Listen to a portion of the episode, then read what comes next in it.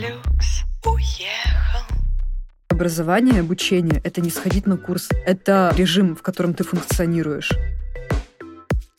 Может быть, лучше вот эту свою потребность в напряге и разрядке сублимировать в работу. Ты просто суетишься, ты просто носишься, и, ну, это делать не равно сделать. Я не имею права приносить клиенту проблему как проблему. А сейчас у нас какой тренд? Я нихуя не делаю, много зарабатываю. Я пиздюк. Я, я крутой.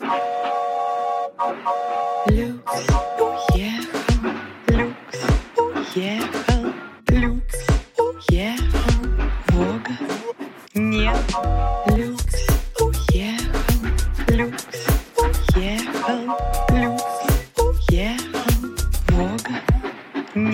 Добрый день, дорогие друзья! С вами я, Анастасия Лимаренко, бессменная ведущая подкаста «Люкс уехал, Вога нет». И сегодня у меня в гостях моя выпускница, моя гордость, middle э, продюсер большого офигенного креативного агентства Дарья Сергиенко. Такое приятное представление. Знаешь, прям физически приятно. Знаю. Да. Я помню, как мы записывали первый выпуск для тебя здесь. Представляешь? Даша Год мне его организовала, кстати. Да, я продюсировала первый выпуск, а теперь я гость. Я очень рада с тобой быть здесь. У тебя не было никогда ощущения, что ты продюсер только тогда, когда ты тушишь пожары? Ну, то есть, когда надо решать какие-то пиздецы, ты чувствуешь, что да, это то, для чего ты здесь нужна. Это просто хук мне сейчас просто такой поддых. Ну, типа, у меня реально, у меня был инсайт просто с утра. Я поняла, что я себя чувствую на своем месте, только когда все очень плохо и нужно это исправлять. Двери моего агентства всегда а когда, открыты для а тебя. когда была единственная смена очень спокойная, был один проект просто идеальный. Он был очень спокойный, он так совпало. Я знаю, с кем. Ну, Ты да. сказала, что тебе было на нем скучно. Да, да. Есть вопрос. Мгм. Что тебя заставляет эти пиздецы решать, собственно? То есть что это внутри, да? Это и... Давай сейчас экстраполируем немножко на, допустим, жизнь. Это только в продакшене или это вообще жизнь? Ну, ты знаешь, я бы не пришла в продакшн, если бы у меня не было иммунитета к решению пиздецов. Я тебе так скажу. Ну, то есть одно из другого как бы вытекает, но... Но решать пиздецы — это же не основной функционал продюсера. По идее-то. Вот ты как считаешь? Слушай, мне кажется, что это как бы это маст, да, то есть Мгм. как бы если ты не в состоянии разрулить э, непредвиденную ситуацию, то ты, наверное, не очень профпригоден. Это факт.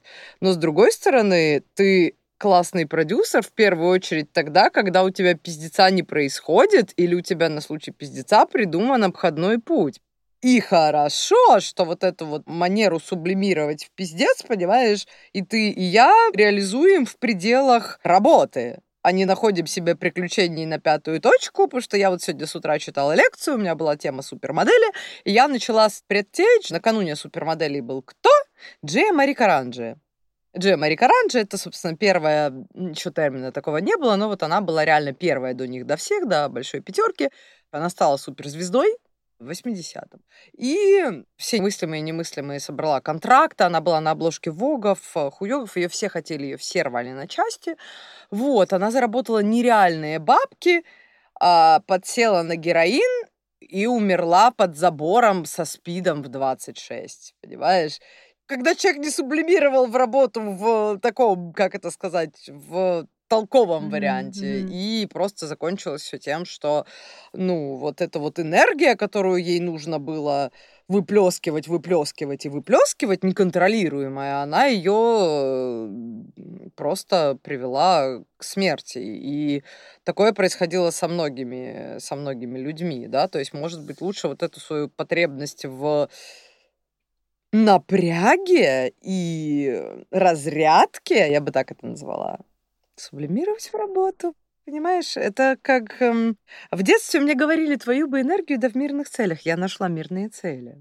Мне кажется, это как-то связано с адреналином и с, возможно, некой повышенной резистентностью к адреналину. Ну, то есть в какой-то момент я начала понимать, после определенных событий в моей жизни, что мне в среднем, по сравнению с другими людьми, реально нужны больше дозы адреналина, соответственно, вот этих непредвиденных обстоятельств и возможности попрыгать, покачаться на этих эмоциональных качелях. И да, всегда есть выбор, где ты будешь их брать. Либо ты полезешь в какие-то токсичные отношения, такая опция тоже есть всегда. Можно совместить. токсичные отношения с работой в продакшене. Вот, либо ты реально идешь на горящие проекты, и ты там это выплескиваешь, ты там это проживаешь, ты получаешь просто все возможные гормоны, весь гормональный коктейль, и потом ты чувствуешь себя хорошо. Плюс еще мне кажется, что ну вот ты про Джиу сказал, мне кажется, что тренды очень сильно поменялись. В принципе, на отношение к работе и к себе. Ну, то есть, как будто бы сейчас уже никто не хочет страдать. Не и, модно. и погибать, Не да, модно, это не да. модно. И я с этим абсолютно согласна. И мне кажется, что креативная индустрия уже доэволюционировала до такой точки, где можно не страдать. И получается, что сейчас вот эти вот переработки, страдания, насилие над людьми, насилие над собой. Это твой выбор. Это твой выбор, это уже какой-то атовизм, это уже пережиток прошлого. Тебя уже за это никто не похвалит, никто не скажет, что ты классный, скажут, что ты дурак. И ты не владеешь тайм-менеджментом, и ты не умеешь нормально людей организовать и бюджет оптимизировать. А ты замечаешь, что по мере твоего развития как продюсера тебе все меньше и меньше, в принципе, хочется в жизни, ну, не знаю, каких-то перемен и каких-то сверхэмоциональных вот этих событий, на которых ты будешь так летать. Потому что ты всегда знаешь, что сейчас будет проект, и как бы проект тебе предложит просто весь спектр потрясающих этих ощущений. Охуительных историй. Ну, в целом ты замечаешь, что в течение жизни профдеформируешься, ну, по-хорошему, что какие-то изначальные качества, которые в тебе были, они за счет продюсирования как-то, может быть, сгладились. Может быть, ты где-то спокойнее стала, например. Ты знаешь, поскольку в моей жизни есть э, психотерапия в больших объемах, мне сложно отделить одно от другого, потому что как бы продакшн моя практика там 14 лет, и терапия моя практика 10 лет, да, то есть они как бы шли параллельно, и это обе части моей жизни очень важные. Поэтому, ну ты знаешь, конечно, когда я начинала, я была супер тревожная просто. Вот, но в какой-то момент я просто поняла, что я так сдохну, если я как бы не остановлюсь психовать. А ты помнишь этот момент, кстати? Когда ты реально поняла, что ну все, если я продолжу так нервничать, я просто умру. Больше нельзя так делать. Я работала в Апостол Медиа, это был полный, конечно, Мгм. пиздец, потому что вы там, знаешь, за гостевого редактора, за, за редактора, за корреспондента, за режмонт, это тарарара, тарарара, понимаешь, это вот так могу. Вот, естественно, как бы мы заебывались просто до крайности, и нам всем было потом по 23 слэш 25 у нас было все очень весело, мы там жили на Ну, работе. вы, наверное, еще безумно гордились собой. Конечно. Что вы заебываетесь. Я же говорю, раньше было модно, понимаешь? Раньше реально гордились, вот я уебываюсь, заебываюсь, я ночами не сплю, я ночую на этой Yeah. работе, я крутой. Понимаешь, я чего-то стою. А сейчас у нас какой тренд? Я нихуя не делаю, много зарабатываю. И я пиздюк. Я, я крутой. И мне 15. Ну, то есть, ну, я утрирую, я утрирую, но суть такая, что как бы сейчас больше все про то, что делай меньше, но эффективнее и получай больше. Работать нужно не по 12 часов, а головой. Ну вот да, да, да, и вот это вот там 20% действий приносит 80% результата. Просто твое умение держать проект, вот я сравнила, я поняла. Ну, оно, конечно, несопоставимо ни с чем. Говори приятное, давай. Давай. Я ни разу не видела, чтобы ты выключилась из процессов и сказала, пусть оно несется в пропасть, как несется. Ты держишь проект, при этом ты не давишь именно в процессе. То есть в процессе может показаться, что ты даже где-то отпустила, но ты не отпустила. Ты просто даешь, даешь людям вот это пространство делать свою работу, и ты не лезешь заранее, ну, то есть ты заранее не пытаешься вмешаться в то, что и так идет хорошо. Но ты появляешься ровно в тот момент, когда все вот за секунду до. Говоришь две фразы, и все работает. И в этом твоя роль. Но ты не ходишь там, ты не дергаешь, э, не тыкаешь всех. Ну, у тебя для этого есть там ассистенты, исполнительные и так далее. Ну, то есть и каждый человек свое место занимает. А твое место над. Последнее время я вообще, понимаешь, все, что я делаю, это как бы успокаиваю там агентство, клиентство, Да. ну, общаю вообще как-то, развлекаю, занимаю, да, в конце концов, потому что это тоже моя работа. И делаю супервайзинг креатива. Я больше уже ничего не хочу делать, потому что... Потому, ну, потому что, опыт, понимаешь? что я знаю, как Вот. оно И работает. понимаешь, ты еще знаешь, что суета вот это, это не равно работа. Да. У многих, вот у начинающих я тоже это вижу. Им кажется, что чем больше мелких действий они совершают, чем больше они бегают и суетятся, типа я работаю, я решаю проблемы. Нет. Есть Все проблема, понимаешь, есть проблема. Это вообще не только в продакшене. Глобально люди не умеют получать и структурировать информацию. Это, по идее, то, чему тебя должна была научить школа. Это еди- чуть ли не единственное, понимаешь, умение, с которым ты, по идее, должен вывалиться из школы. Кроме того, что она должна тебе дать э, какой-то, знаешь, бэкграунд, Я да, думала, школа учит базовый. приспосабливаться Выживать. в основном и выживать. Да. Вот, а это, м, м, ну, хотя, возможно, это высшее образование именно формирует уже вот аналитические Про высшее шняги. образование я Это вспомнила. вопрос. Это вопрос для меня реально. Слушай, вот про высшее был на днях буквально кейс, когда у нас новый тендер появился в агентстве, и мне скинули табличку, там пишешь имя свое, фамилию, должность в агентстве и графа образование высшее. Я, значит, такая вписываю себя и такая, ой, а образование? Прочерк. Потому что у меня нет вышки. Мои курсы. Нет, слушай, у меня нет. Я вспомнила об этом, я очень давно об этом не вспоминала, и именно в этот момент такая, блин, а мне же реально образование, мне даже шараги нет. У меня как бы 11 классов церковно-приходской Омской школы. И это, понимаешь, это был такой инсайт. Во-первых, очень прикольно выглядело. Все мои коллеги такие там, у кого МГУ, у кого СПБГУ, у кого РАНХИКС. У меня просто черточка. Это мои курсы просто, понимаешь, ну, заменили вот. тебе вышку. Но я там, то есть я попала в эту команду, я попала в это крупное агентство, меня туда взяли. Вопрос, кто из нас, ну не то, что прав или не прав, ну то есть интересно, что, допустим, там люди учились по 5 лет, кто-то по 7 лет, чтобы потом оказаться здесь и работать с такими проектами. А я такая своим путем прошла, чуть ли не с улицы зашла, и вот я с ними. Ну, то есть для меня это, наоборот, как бы, ну, мне приятно. Я понимаю, что у меня нет условной вот этой базы в виде вышки, что я не могу на это опереться, что я не могу там в нужный момент просто достать свой диплом и сказать, я что-то знаю. У меня всегда из-за этого была огромная потребность учиться. Понимаешь? Учиться другими методами, учиться на практике, ходить на курсы, слушать людей, знакомиться, потому что я понимала, что ну иначе как. Тот человек, у которого изначально стоит задача узнать что-то новое, понимаешь, получить какую-то ценную информацию, он ее получит из рандомного звонка по телефону, из э, подслушанного где-то разговора, я не знаю, в метро или в кафе. Не знаю, кто-то что-то там сказал, ты намотал на ус, применил. Ну, то есть это всегда процесс. Я считаю, что образование, обучение — это не сходить на курс и не сходить в университет. Это определенный режим, в котором ты функционируешь. И у тебя этот локатор, он всегда включен. А вот у тебя не было такого, что ты в какой-то момент все делегировала такая, ну, взяла на себя только креатив, да, и аккаунтинг, Нет, и потому поняла, что, что, я... типа, если что, то ты, ну, потеряла сноровку, как а, продюсер именно. Во-первых, я всегда... Ну, то есть, возможно, я реально сознательно затормаживаю рост, М. чтобы иметь возможность держать проект. Ну, то есть я делаю 4 проекта в месяц максимум. Возможно, это реально осознанный выбор. Потому что 4 проекта я могу контролировать лично. Значит, я их не веду как аккаунт лапами. Ну, как бы ты со мной работала, ты знаешь. Вот, но я всегда знаю, что у меня на проекте происходит, в каком он находится состоянии, и не надо ли там что-то подкрутить. И больше четырех проектов в месяц мне не лезет. Если я еще чуть-чуть растянусь, я могу делать 6-7, но это типа, Ну, это уже с хорошими исполнительными. да, типа тебя. Ты только что сказала про фриланс, да? Ну, потому что тут уже вопрос доверия. Вот, Тебе в том числе. придется отпустить контроль и ну, передать э, контроль другому. Вот, это тоже, понимаешь, но э, действительно я не отпускаю проекты настолько, чтобы не знать, что там, what the hell is going on. Это, во-первых, э, а во-вторых, ну, слушай, строго говоря, у меня, ну, критическая масса опыта она вот, вот в том, что я делаю конкретно.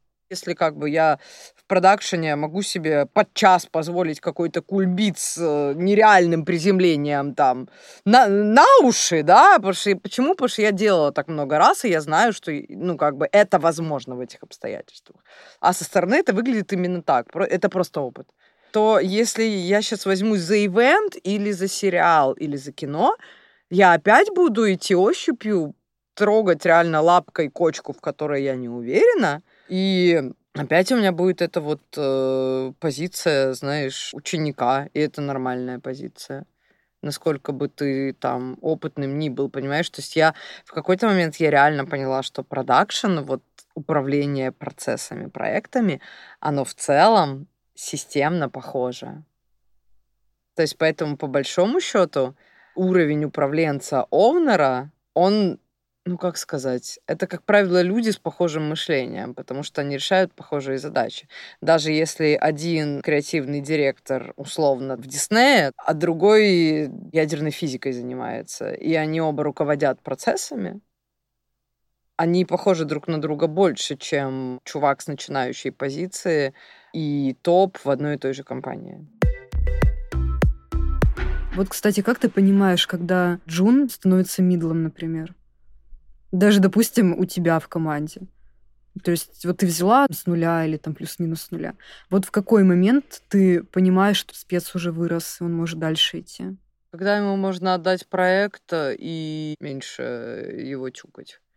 Угу. Понимаешь, когда, когда, есть, когда автономия появляется. Когда я чукала мало, а решено нормально. Угу наверное, один из основных моментов, когда пиздец не доходит до тебя в виде пожара, а доходит в виде головешечек уже потушенных. В виде решений, мне да, кажется. Да, да, да.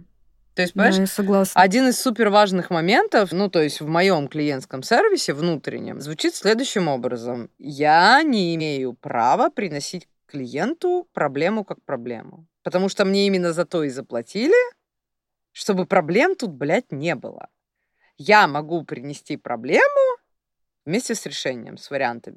Смотрите, есть вот такая история, но мы уже подумали, мы можем сделать вот так, вот так и вот так. Типа, you choose. И для меня это супер важный момент. Смотри, мы знакомы два года, да? То есть я к тебе пришла, получается, джуном. Да, у меня вообще не было съемочного опыта. И первый же проект, на который я вышла, был форс-мажорный. Это был первый день СВО. Да. И мой выход в мир большого продакшна. Добро пожаловать. В принципе, мне кажется, это оттуда уже все у меня пошло. Вот эта тенденция... Вьетнамские флешбеки. Да, вот эта тенденция на адреналине летать, в принципе, у меня с первого проекта она прослеживается. Ну так вот, вот я вышла джуном. В какой момент ты почувствовала, что меня можно подотпустить и дать мне вот это пространство принимать решения на проекте? Мне кажется, после первого эко.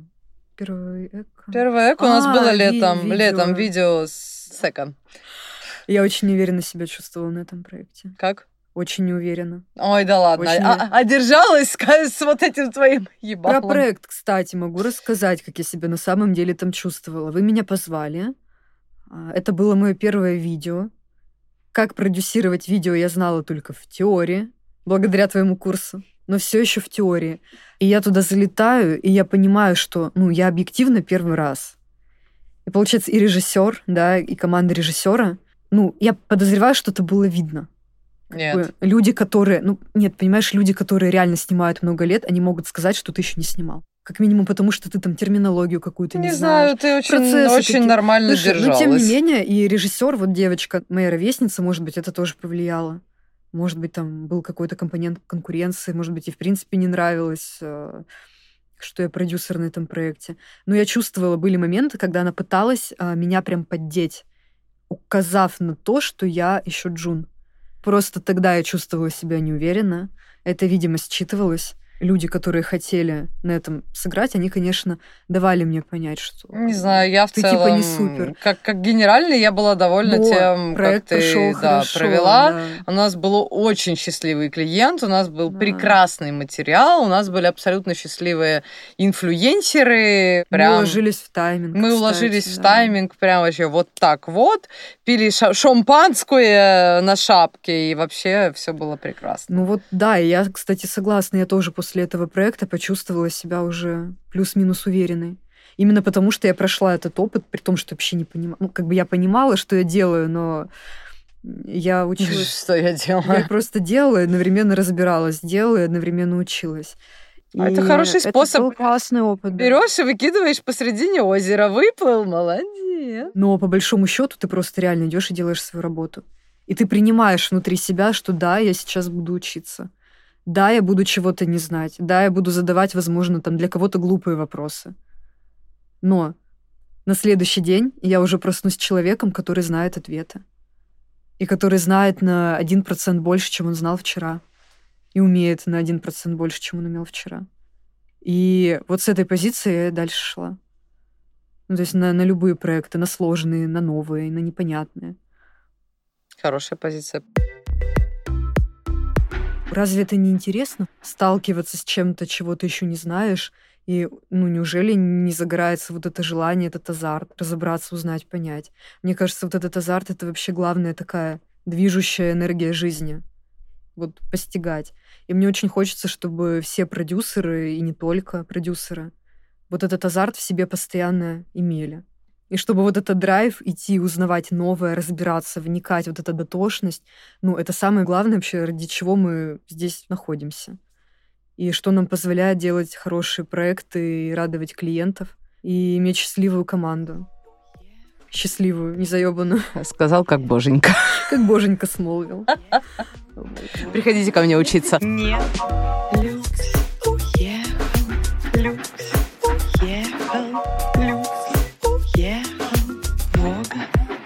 你。